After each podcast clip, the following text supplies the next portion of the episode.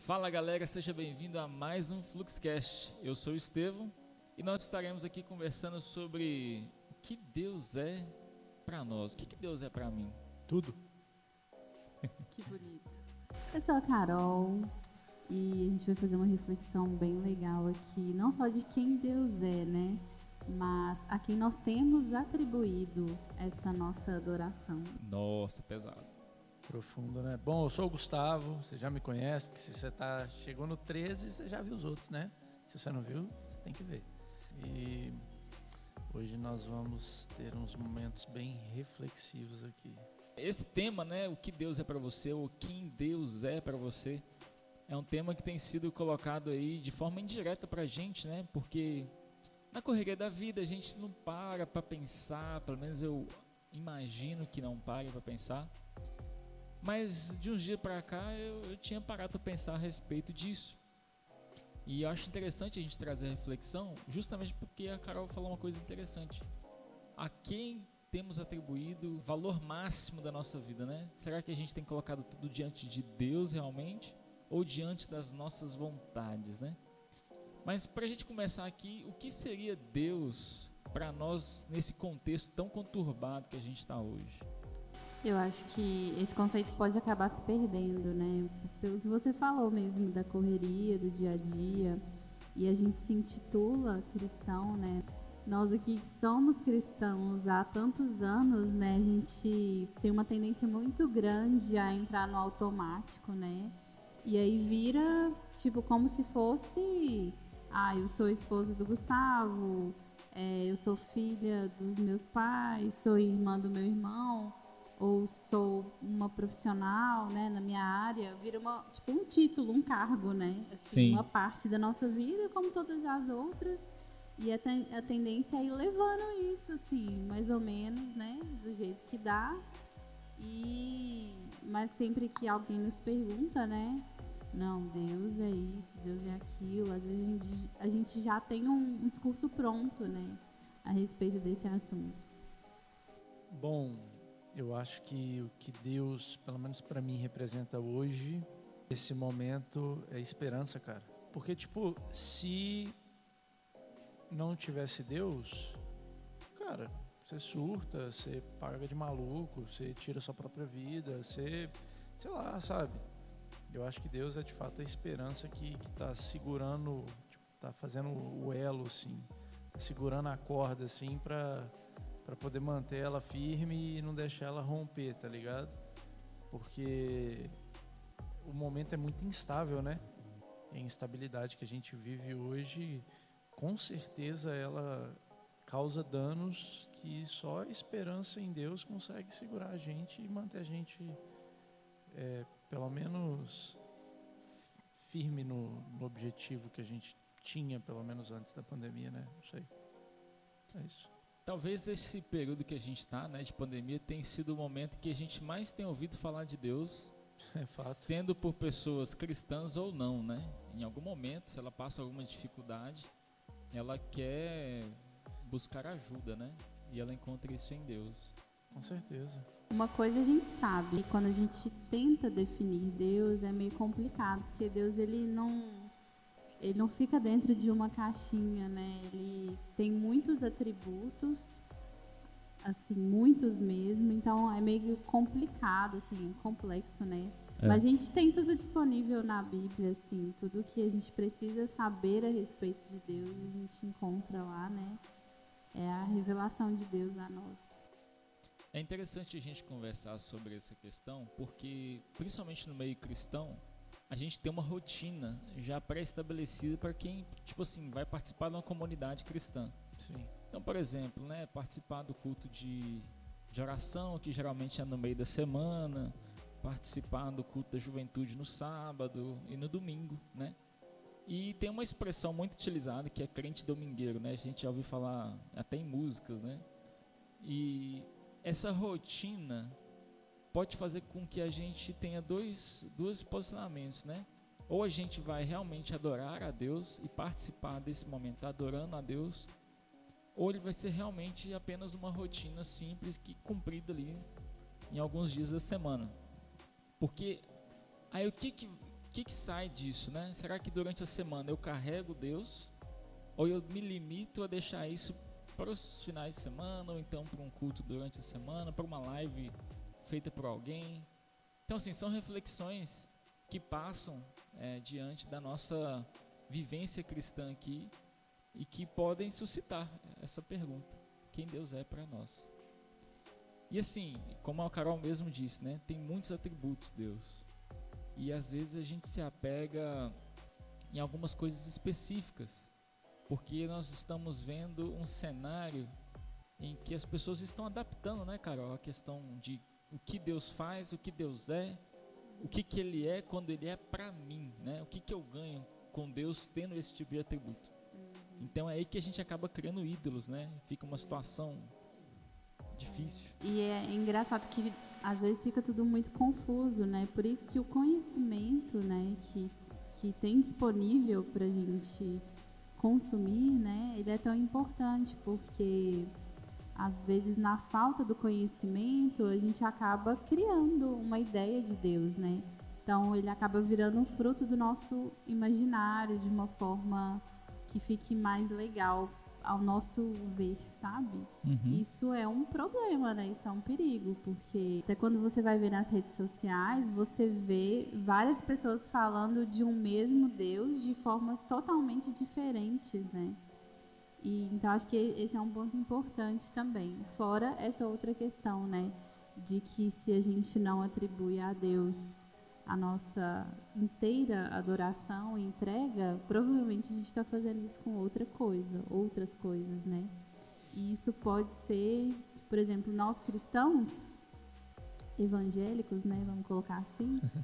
É, a gente tem toda uma questão da idolatria, da adoração de imagens, né? Que é proibida pela Bíblia. E às vezes a gente tem uma tendência a acusar né, as pessoas, assim, a julgar, tipo, nossa, essa pessoa está adorando essa imagem, né, e tudo mais. Só que a gente cria os nossos próprios deuses invisíveis também. Só não é tão aparente, mas a gente cria isso com pessoas, com casamento, com filhos ou com ideais, né? Vontade de ser, de ser bem sucedido na vida, ou de ter Inclusive pode criar uma imagem, uma idolatria de uma imagem a respeito de Deus. Tipo assim, Deus é isso. E você idolatra só um atributo. Não, Deus vai, ele é isso aqui. Uhum. Ele, ele, é vai... misericordioso, por exemplo. É. Mas a parte do justo, né, a gente Exatamente. dá uma ignorada. É. A gente mora numa cidade em que muitas pessoas vão para outros países, né? É, imigram para outros países é, para conquistar a vida, né? Beleza, tudo certo. Ter uma vida melhor. Só que a gente se apega muito àquela ideia do Deus bondoso, do Deus Pai, do Deus incrivelmente maravilhoso que abre as portas para que a gente possa vencer. Acho uma controvérsia porque a gente ora para que Deus abençoe e abra as portas para que a pessoa entre lá e legal. Isso é, é muito, isso é um paradoxo muito louco, porque a, o meu desejo é que a pessoa vá e vença muito, tipo assim, que ela, que ela conquiste tudo aquilo que ela sonhou, que ela espera, que ela precisa, ou N coisas. Mas ao mesmo tempo, o que ela está fazendo, ela está cometendo um delito. É ilegal. Ao mesmo tempo. Então, assim, é um paradoxo muito doido, e isso é uma imagem que a gente idolatra de Deus. E assim, gente, mais uma vez, eu não tenho nada contra, eu estou falando do paradoxo que existe dentro dessa realidade que é latente, pelo menos na minha vida, porque eu conheço várias pessoas que já fizeram isso. É, é, é o paradoxo do tipo assim, né? É, Deus é tão amoroso, tão bom, Ele quer o melhor para nós. Sim. E Ele, tipo assim, esse pecado aqui Ele vai perdoar, né? Um exemplo até extremo, porque no nosso jeitinho brasileiro, a gente comete várias infrações, Sim. assim, no trânsito, ou de querer tirar alguma vantagem e ainda envolve Deus que não tem nada a ver, né? Sim, é. É, assim, o exemplo que eu dei é um muito contextualizado à realidade de Valadares, mas é, é que eu nunca pensei dessa forma.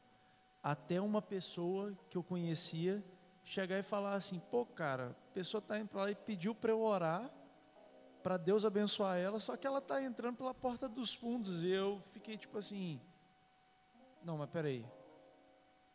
Uma situação controversa, né? É, e, eu, e eu fiquei assim, e eu estava orando por essa pessoa, para que Deus abençoasse, que as coisas acontecessem, que fosse bom. Eu estava orando por ela. E essa pessoa, tipo, meio que abriu meus olhos, não quer dizer que eu deixei de orar, mas assim, que eu parei para e falei, caramba, que paradoxo maluco, velho. É.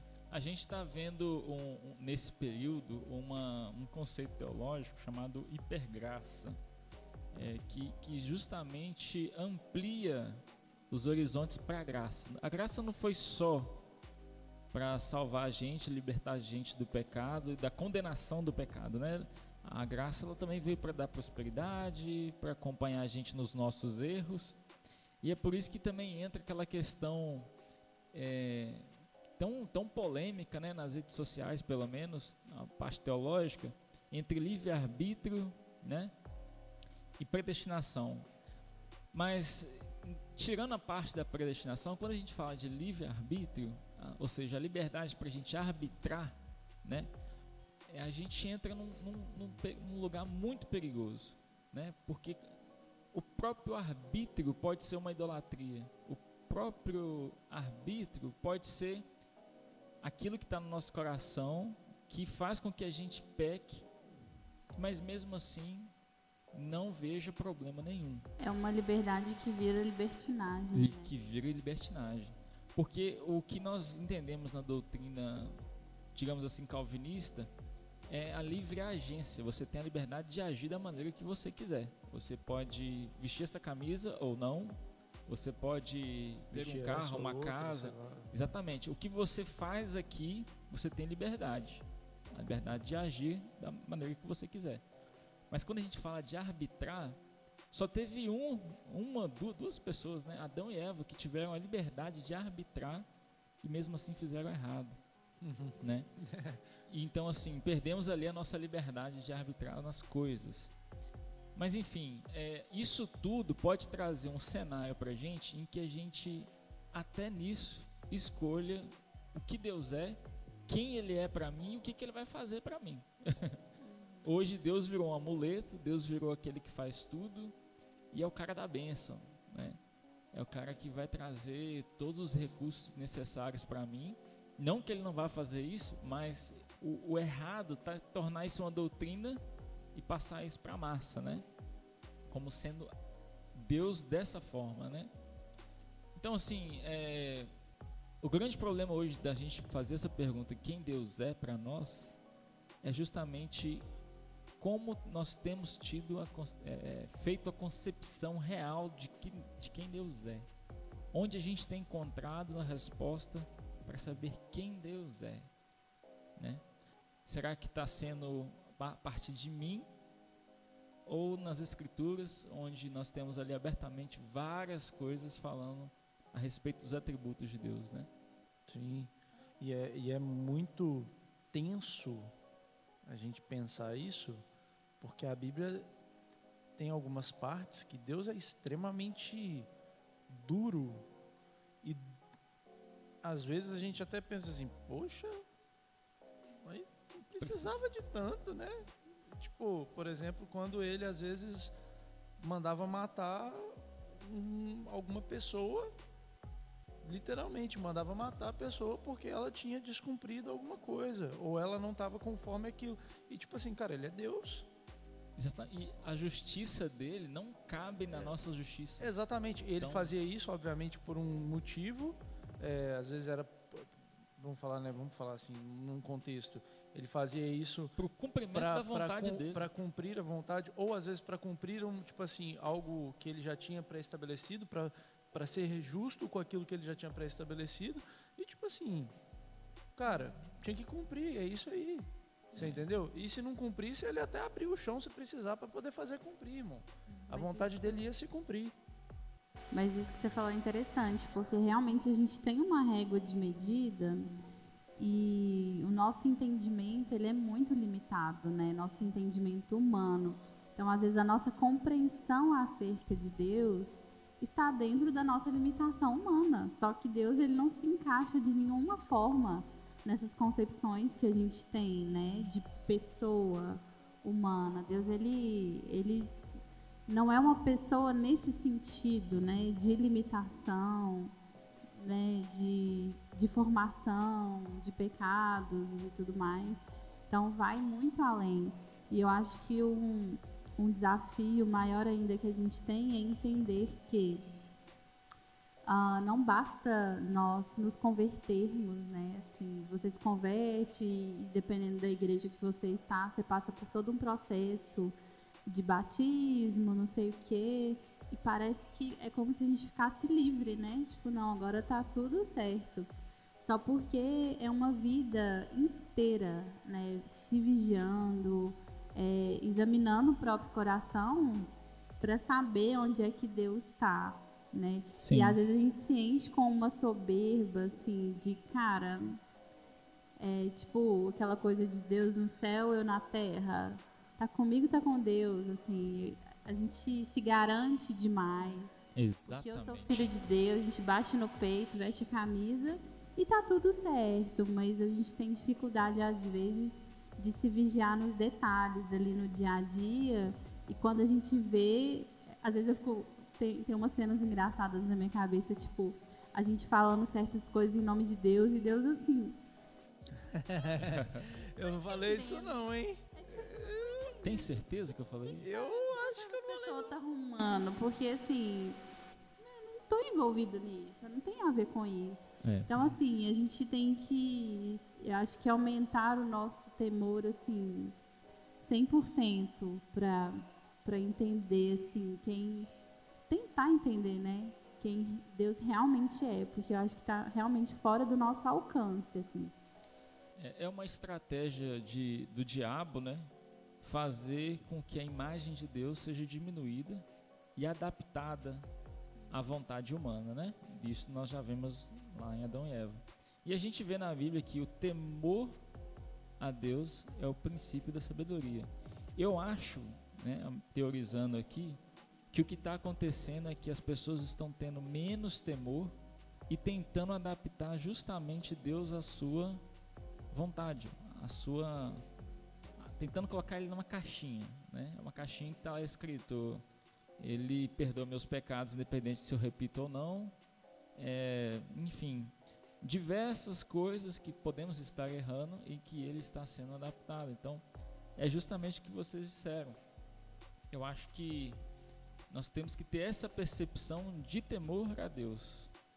Porque se nós tivermos temor a Deus, quem está nos ouvindo, todo mundo que estiver participando e pensando nessa reflexão, seria muito importante ter esse temor a Deus, justamente para ter um relacionamento melhor com Deus, porque chegar diante de Deus colocando ele numa prateleira em que você coloca lá Deus é isso, né, categorizando, você nunca vai chegar diante de Deus plenamente, Sim. né, de forma assim, olha, esse sou eu, Deus. Perdão, né? Então assim, de forma humilhante, né? E talvez isso seja uma das coisas mais perigosas para daqui em diante nas nossas gerações, né? Nós estamos na geração iGen, que eu fiquei sabendo no dia desses aí. Então, assim, nós estamos numa geração muito complicada que relativiza tudo, principalmente Deus. Então, assim, galera, partindo agora para o final desse podcast, eu gostaria de ler Colossenses 3, capítulo 3, versículo 1 ao 5, que diz assim: Vocês foram ressuscitados com Cristo. Portanto, ponha o seu interesse nas coisas que são do céu, onde Cristo está sentado ao lado direito de Deus. Pense nas coisas lá do alto e não nas coisas que são aqui da terra, porque vocês já morreram e a vida de vocês está escondida com Cristo, que está unido com Deus. Cristo é a verdadeira vida de vocês, e quando ele aparecer, vocês aparecerão com ele e tomarão parte da sua glória. Portanto, matem os desejos deste mundo que agem em vocês, isto é, a imoralidade sexual, a indecência, as paixões más, os maus desejos e a cobiça, porque a cobiça é um tipo de idolatria. Se a gente olhar para Deus pensando nas coisas terrenas, nós nunca teremos a concepção plena de quem Deus é. Amém.